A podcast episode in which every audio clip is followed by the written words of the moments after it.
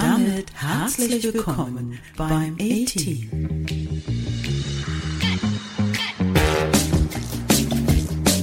Der Podcast mit dem Titel Die Podcast-Pille, die schon beim Zuhören wirkt. Viel Spaß beim Anhören.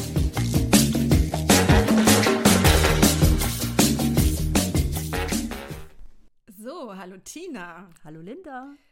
Heute haben wir eins unserer Lieblingsthemen vor. Du weißt, was ich meine. Ich ahne es. Vitamin D. Yeah. Ne? Also ich glaube, wir haben schon so oft drüber gesprochen, dass Vitamin D ist eins unserer Lieblingsvitamine, obwohl ich muss sagen, es ist gar kein Vitamin. Jetzt kommt Was? schon der erste Schock. der erste Schock. Der erste Schock. Ich glaube, wir müssen mal ein bisschen damit aufräumen. Aber Klär verzeiht auf. es uns, wir werden trotzdem weiter Vitamin D sagen. Aber ja, eigentlich sind diese Vitamine ähm, ja eine ziemlich große Gruppe, also alle Vitamine. Und die wurden von einem polnischen Biochemiker, dem Kasimir Funk, irgendwann im frühen 20. Jahrhundert entdeckt. Und der hat halt gedacht, ja, das sind lebenswichtige Stoffe und die enthalten alle eine Stickstoffverbindung. Deswegen nenne ich die Vitamine, also Vita fürs Leben und Amin, das ist diese Stickstoffverbindung. Und deswegen kam der Name Vitamin zustande und hat die dann einfach durch, äh, nicht nummeriert, sondern alphabetisiert, so kann man es vielleicht sagen. Also fing an mit Vitamin A, B, C, D. Irgendwann kam also eins D, um den es sich heute handelt. Und dann hat man festgestellt, seine Denkweise stimmt nicht so ganz, weil alle Vitamine haben nicht eine Stickstoffverbindung, sondern die sehen auch schon mal ein bisschen anders aus. Und in unserem heutigen speziellen Fall ist es eigentlich ein Hormon oder ein Prähormon, wenn man so sagen will, weil es hat eher hormonartige Wirkung und nicht Vitaminen. Es gehört eigentlich nicht so zu den Vitaminen, aber aufgrund dieser Historie der Namensgebung wird es eigentlich immer noch lang. Spricht jeder von Vitamin Wird es noch so genannt. Ja, ne? genau. Nur mal, um mit diesem Begriff aufzuräumen, weil Vitamin D, wenn man ganz es exakt nimmt, wenn man von Vitamin D spricht, sprechen wir eigentlich von einer kompletten Gruppe an fettlöslicher Substanzen. Wenn wir jetzt heute hier von Vitamin D sprechen, meinen wir eigentlich immer das Vitamin D3, weil das ist dann der eine Stoff aus dieser Vitamin D-Gruppe, der eigentlich der ist, über den man immer spricht oder den man immer meint, wenn man Vitamin D sagt und der eigentlich erst entsteht bei uns im Körper, wenn nämlich das UV-Licht kommt. Und vielleicht steigen wir da einfach mal ein. Mhm. Denn Also, ich kann es schon selber bilden, Ja. das Vitamin D3, wenn wir ich sind genug. mega super toll, denn wir können es selber bilden. Aber ich brauche das UVB-Licht dazu, ne? Ja. ja. Das UVB-Licht. Okay, dann gibt es ja Jahreszeiten, da ist es ja nicht so ideal mit dem UVB-Licht. Dann wird es natürlich schwierig, das Ja, zu bilden. Dann, dann kann es natürlich sein, dass wir in einen Mangel geraten, der uns dann langfristig nicht so gut tut. Aber nochmal zurück zur Bildung. Also wenn ich genug Sonnenlicht habe, also sprich in den Wintermonaten, in der Mittagszeit, wenn vielleicht die Sonne scheint, rausgehe und dann auch meine Haut nicht mit einer dicken Winterjacke und mit einer Mütze verhülle, dann wäre ich also rein theoretisch in der Lage, UV, mit dem Hilfe vom UVB-Licht genug Vitamin D zu bilden. Nö. Tut Aber ich leid. möchte, ja, ich möchte, ich meine, ich, Schaffst du nicht. ja, ich schaffe es auch nicht, im T-Shirt bei, bei einer Kälte, also unter 10 Grad, rauszugehen. Also ich habe auf jeden Fall da eine dicke Jacke an. Nee, also, aber das schafft man einfach nicht. In den Wintermonaten schafft man das nicht. Man hat festgestellt, so ganz jahreszeitlich schaffen das eigentlich nur Menschen, die südlich des 35. Breitengrads wohnen.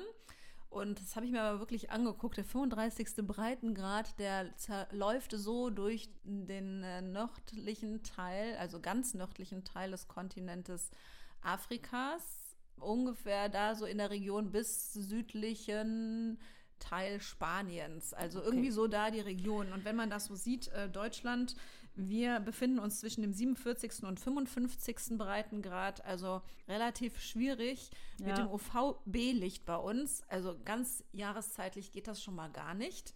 Also man sagt immer, zwischen März und Oktober ist es möglich. Ich sage jetzt wirklich, sagt man, also ich spreche von der Literatur, weil da kommen ganz, ganz viele Einschränkungen noch dazu. Wann das nicht funktioniert, Mhm. über die wir es vielleicht gleich noch sprechen. Ja. Aber theoretisch ist das in unseren Breitengraden wirklich nur zwischen März und Oktober möglich, Vitamin D3 in der Haut bilden zu können aufgrund von UVB-Strahlung. Mhm. Ja, und jetzt kommen die Einschränkungen. Wann funktioniert das nicht? Selbst im Sommer nicht. Ja, da fallen mir sofort die Hautärzte ein, die dann immer so den, den mahnenden Zeigefinger ich schon, erheben. der Ja, ich sehe genau.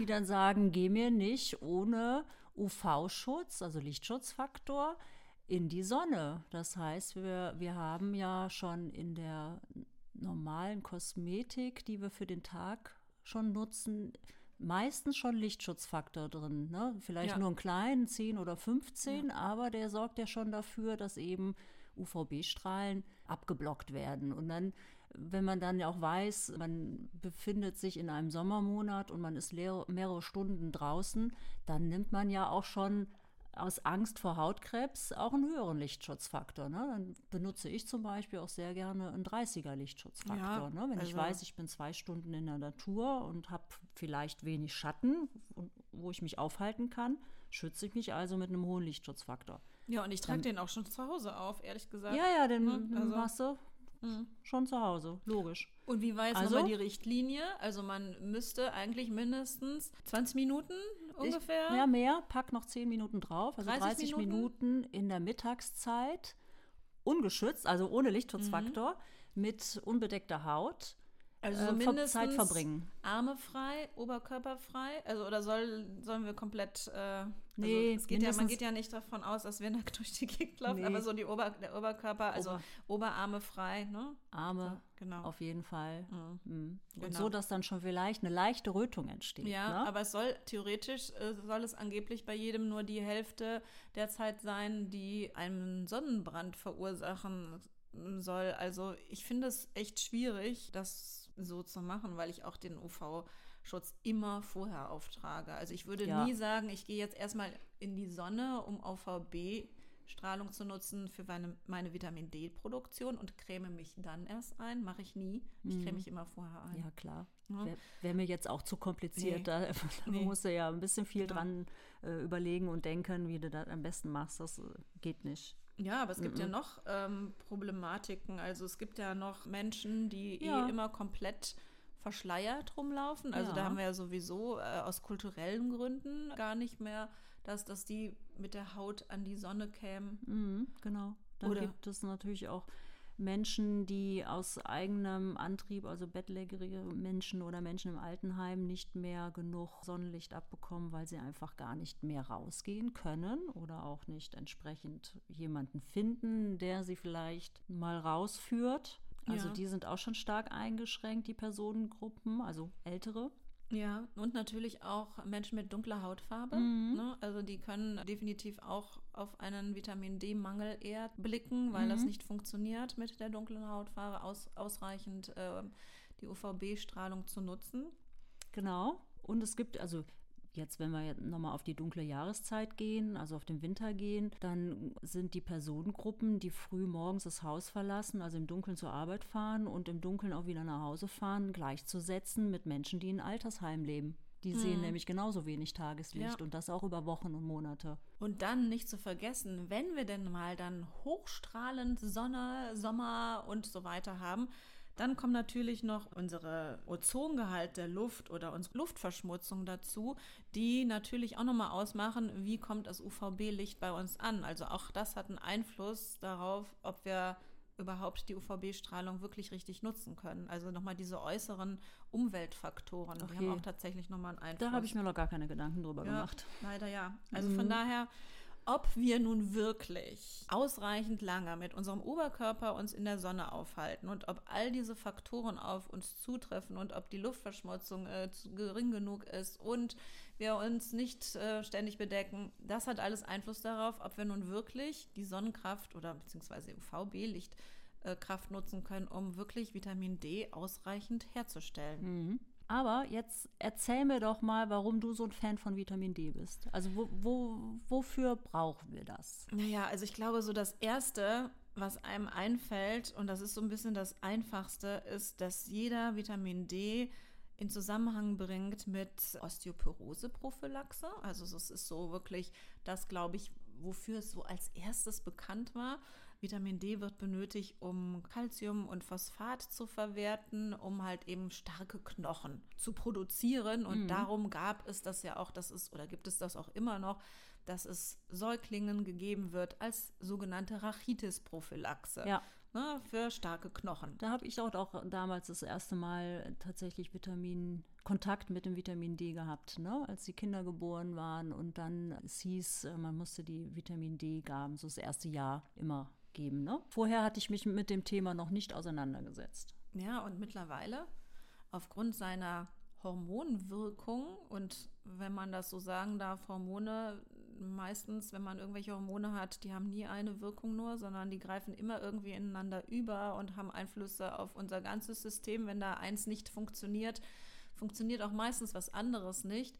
Hat man festgestellt, dass Vitamin D einen Einfluss auch ziemlich viele andere Stoffwechselvorgänge mhm in unserem Körper hat. Ja. Zumindest in Zusammenhang damit gebracht wird und möglicherweise mit Erkrankungen zusammenhängt, wenn zu wenig Vitamin D da ist, dass eventuell eine Erkrankung entstehen könnte. Man ist sich in vielen Dingen immer noch unsicher, aber vieles deutet auf vieles hin. Vielleicht ja. kann man das mal so ausdrücken, weil sich manche Wissenschaftler oder Ärzte oder Forscher, habe ich das Gefühl, nicht immer so gerne festlegen möchten. Ja, es gibt schon einige Studien darüber, die dann versuchen, immer diesen gesundheitsfördernden Effekt zu belegen. Da ist aber noch die Studienlage noch ein bisschen dünn. Also diese, dieser eindeutige Beweis ist noch nicht da. Hängt aber auch oft damit zusammen, wie die Studie jetzt zum Beispiel aufgebaut ist. Also wenn in der Kontrollgruppe natürlich dann mehr chronisch Kranke erfasst sind als äh, in der Behandlungsgruppe, dann, dann ist die Beweisführung dann auch nicht immer so ideal. Also man muss ja auch gucken, wie ist die Studie aufgebaut. Also insofern sind da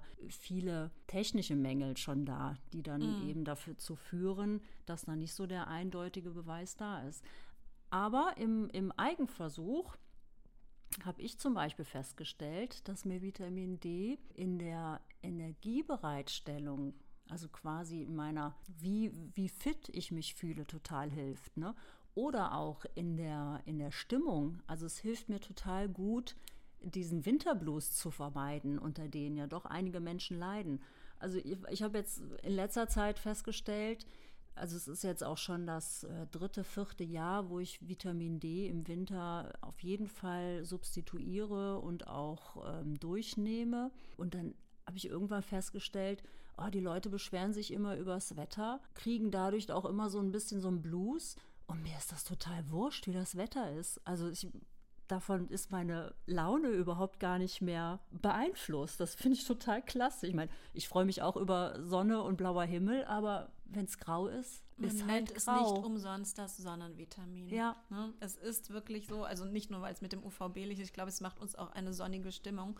Und unumstritten ist das auch sicherlich, dass es eine große Beteiligung an der Regulation unseres Immunsystems hat, das Vitamin D, mhm. dass es dafür verantwortlich ist, wie sich Infektionen, Autoimmunerkrankungen bis hin auch zu Problemen in der Schwangerschaft, bis hin zu Frühgeburten, die stehen alle im Zusammenhang mit einem Mangel an diesem Sonnenvitamin. Und mittlerweile sind auch das, was du jetzt als letztes sagtest, die psychischen Erkrankungen sehr im Zusammenhang gesetzt mit einem niedrigen Vitamin D-Spiegel. Mhm. Und was man auch weiß, dass es Asthma-Patienten ein Defizit haben. Und wenn der Vitamin D-Defizit bei den Patienten eben da ist, dann haben die viel höhere Risiken für die unangenehmen Asthmaanfälle. Also das, da ist auch total wichtig, dass sie einen, einen guten Vitamin D-Speicher haben, dass der gut gefüllt ist. Und dann kann man dieses allergische Asthma, auch bei Kindern zum Beispiel, deutlich besser in den Griff kriegen. Also da lohnt sich auf jeden Fall mal eine Blutuntersuchung, wie hoch ist da eigentlich der Vitamin D-Spiegel. Naja, und du hast die Blutuntersuchung angesprochen und da haben wir uns wirklich äh, ins Zeug gelegt, dass wir das mal alle testen im Team, weil auch gerade jetzt in der Corona-Pandemie ja was festgestellt wurde, ne, Tina? Da wurde ja festgestellt, dass der Verlauf, der ist stark vom Vitamin D-Status ähm, anscheinend beeinflussbar. Also man hat untersucht oder festgestellt, dass die, die auf der Intensivstation behandelt werden mussten, also auch teilweise dann leider mit Beatmung, dass die einen starken Vitamin D-Mangel hatten. Ob das natürlich jetzt der einzige Faktor ist, der diesen schweren Verlauf äh, begünstigt, davon würde ich sagen, nein, wahrscheinlich nicht. Das greift, das ist nicht so einfach zu sehen. Da sind immer mehrere Faktoren. Aber den Faktor, den kann ich ja definitiv mit Leichtigkeit ausgleichen. Ne? Also der, die, der Schwere, der Verlauf ist damit äh, deutlich zu verbessern. Naja, und auch überhaupt, ne? also was wir schon sagten, fürs Immunsystem oder wenn man äh, unter depressiver Verstimmung leidet, ist es immer wichtig, den Vitamin D-Status einmal zu prüfen. Genau. Also und das da, haben wir gemacht? Ja, das haben wir gemacht. Das fand ich auch total spannend. Da war ich ganz scharf drauf, es ja mal selber zu wissen, weil ich bin äh, wirklich, habe ich eben schon gesagt, mehrere Jahre nehme ich das. Mittlerweile nehme ich es auch schon in äh, Sommer durch, weil ich eben nicht überlege, äh, habe ich jetzt einen Lichtschutzfaktor, wie lange darf ich in der Sonne bleiben? Also ich nehme das morgens ein und nehme auch vorher meine Sonnenmilch, bevor ich das Haus verlasse, nehme das also mehr oder weniger das ganze Jahr über und bin gerade so im ausreichenden Bereich gelandet. Also mein Wert darf ja jeder wissen, ist kein Problem, ist 35,7 Nanogramm pro Milliliter. Da muss man auch nochmal gucken. Mhm. Wie Sprechen wir, glaube ich, nochmal drüber, ja. über diese ganzen Einheiten ja. und wie, wie ist das aufgebaut. Aber du Gibt's sagst, das ist jetzt gerade so dieser ausreichende Bereich? Ja, das ist gerade mal der Anfang mhm. vom grünen Bereich mhm. und der wird selber als ausreichend mhm. betitelt. Und ich finde, ausreichend mhm. ist, hört ist eine 4 in der Schule. Ja, ist eine 4 in der Schule. Da könnte noch befriedigend, gut und sehr gut kommen, ne? Mhm. Mhm. Deshalb denke ich mir so, boah, da ist aber noch Luft nach oben. Wobei ich mich eigentlich auch fit und gut fühle und auch gegen Infekte mich gut fühle. Also ich würde sagen, ich habe ein sehr gutes Immunsystem. Ich lasse mich nicht so schnell anstecken. Aber das, das hatte mich, also dass der Wert gut sein wird, hatte ich schon im Gefühl, aber dass der jetzt mal gerade so ausreichend ist, mhm. ja. Und wie viel nimmst du immer? Ich nehme täglich 2000 Einheiten. Ah ja, okay. Gut, also vielleicht fangen wir da mal an. Ne? Die warum gibt es diese ja. komischen Was bedeutet Einheiten eigentlich, was warum heißt das, es internationale ne? genau. Einheiten? Wenn wir vielleicht mal bei der Messung anfangen, gemessen wird im Blut ähm, dieses sogenannte 25-Dihydroxyvitamin D, also das Vitamin D3. Und da gibt es schon mal zwei unterschiedliche Einheiten, wo man nämlich achten muss, was wird einem denn jetzt angegeben. Es gibt einmal die Messung in Nanomol pro Liter, das wird eher in amerikanischen Raum, glaube ich, verwendet. Und bei uns in Deutschland wird oftmals in Nanogramm pro Milliliter angezeigt, ne? Mhm. also die, das Ergebnis.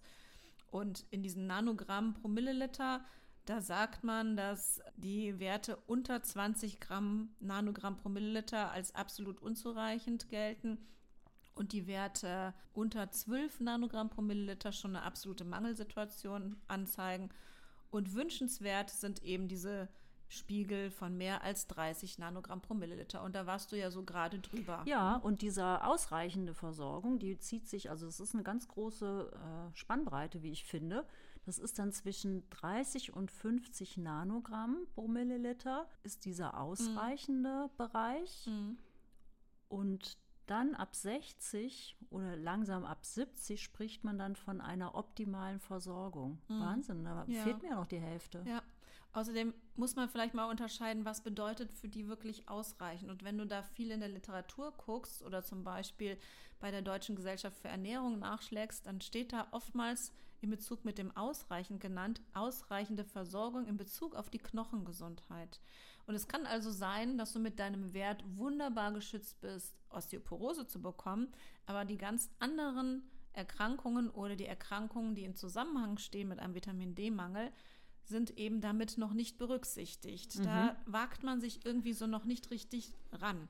Es sei denn, du guckst so ein bisschen über den Teich rüber, und damit meine ich wirklich diesen großen Ozean, der da so zwischen uns ist, in Richtung Amerika, die da ähm, ein bisschen weiter schon sind.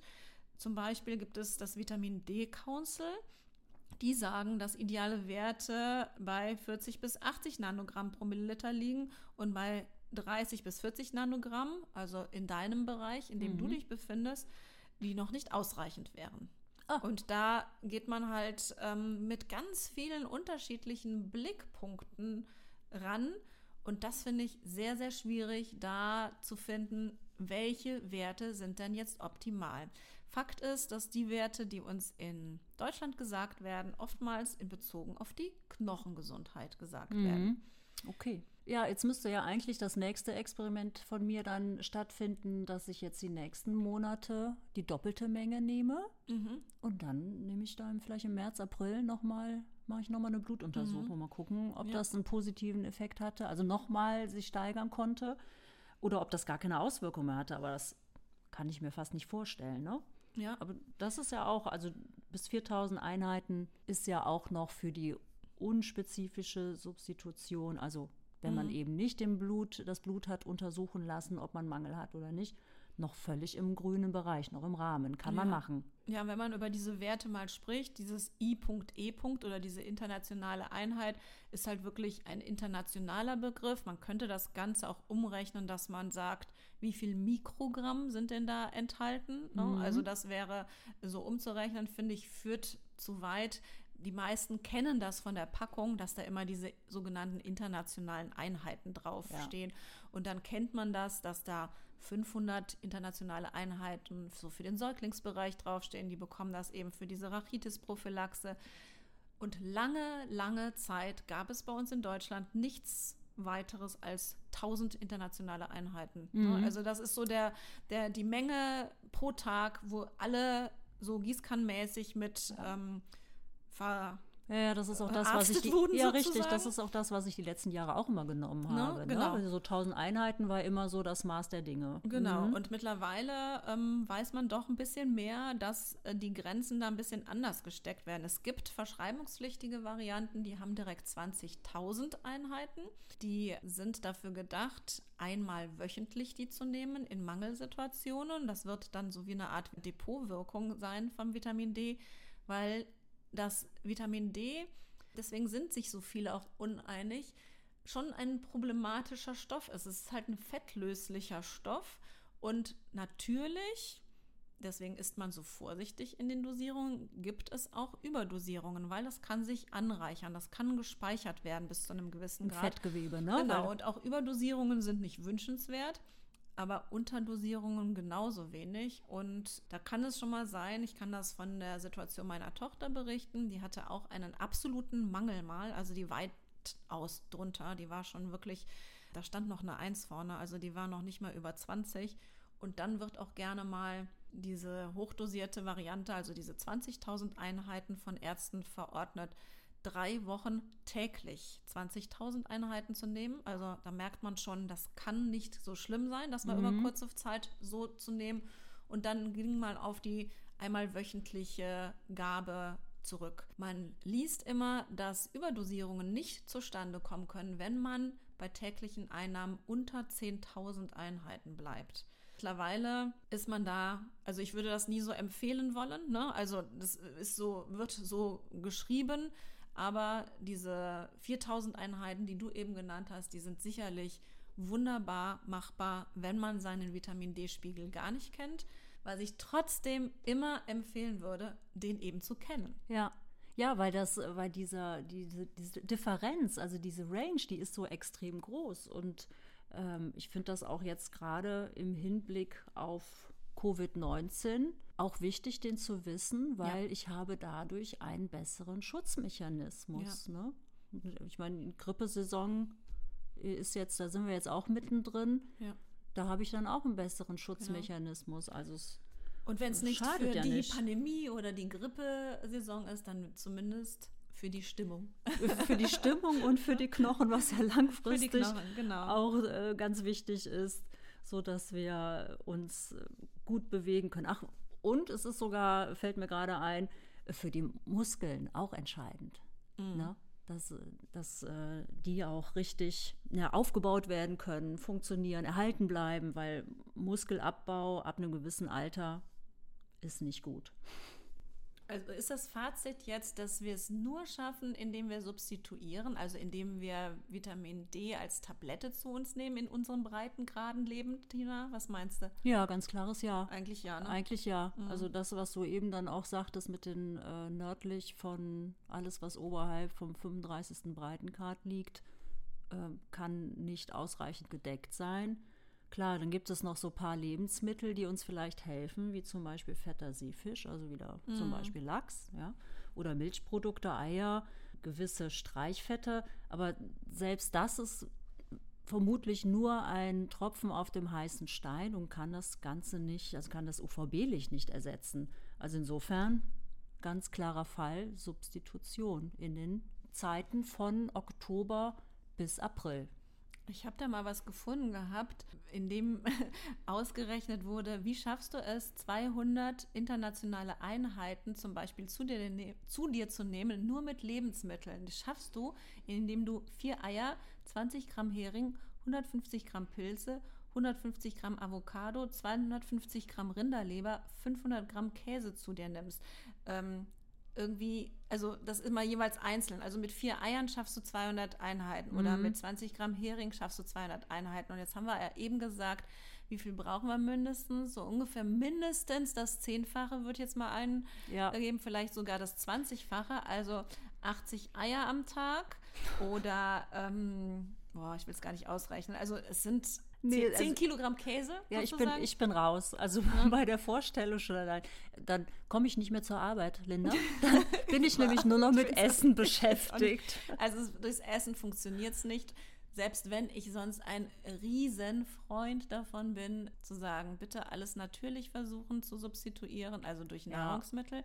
klappt das weder beim Vitamin D noch als Vegetarier oder Veganer beim Vitamin B12. Vielleicht können wir da auch irgendwann mal drüber sprechen. Mhm. Aber Vitamin D klappt eben so gar nicht in unseren Breitengraden. Ja, dann. Tja, dann. Substituieren. Tablette rein. Ja. Muss man eine Ausnahme machen. Müssen wir eine Ausnahme machen. Naja, dann können wir euch nur empfehlen, lassen wirklich mal testen den Vitamin D-Spiegel, weil der ist einfach in den normalen Untersuchungen beim Arzt nicht immer dabei. Man muss speziell nachfragen, man muss den auch leider selber bezahlen. Das gehört noch nicht ähm, zu dem normalen Programm dazu, aber wir denken, es lohnt sich, oder Tina? Es lohnt sich, weil selbst auf meinem Laborbefund steht noch Kleingedrucktes dazu, dass 57 Prozent aller deutschen Erwachsenen einen Vitamin D-Mangel haben. Also das finde ich sehr bemerkenswert, mhm. dass da sogar so ein kleiner Untertext angegeben ja. ist. Das ist jetzt zu keinem anderen Ding, was ich habe untersuchen lassen dabei und das ist sehr bezeichnend. Das ist total bezeichnend und es gibt auch enorm viele Studien, die in Auftrag gegeben wurden, die zeigen, dass wir ein Mangelgebiet sind. Also, ja. also dass wirklich eine Unterversorgung an Vitamin D äh, vorhanden ist. Und wenn man das dann im Zusammenhang mit den vielen möglichen Erkrankungen oder, äh, und wenn ich es nur Unwohlsein äh, nenne, in Zusammenhang bringt, dann ist es wirklich absolut sinnvoll, über Vitamin D tagtäglich nachzudenken. In diesem Sinne, Tina. In diesem Sinne, passt auf euch auf. Bis bald. Bis bald. Tschüss. Das war der Podcast vom A-Team. Die Podcast-Pille, die schon beim Zuhören wirkt. Fortsetzung folgt.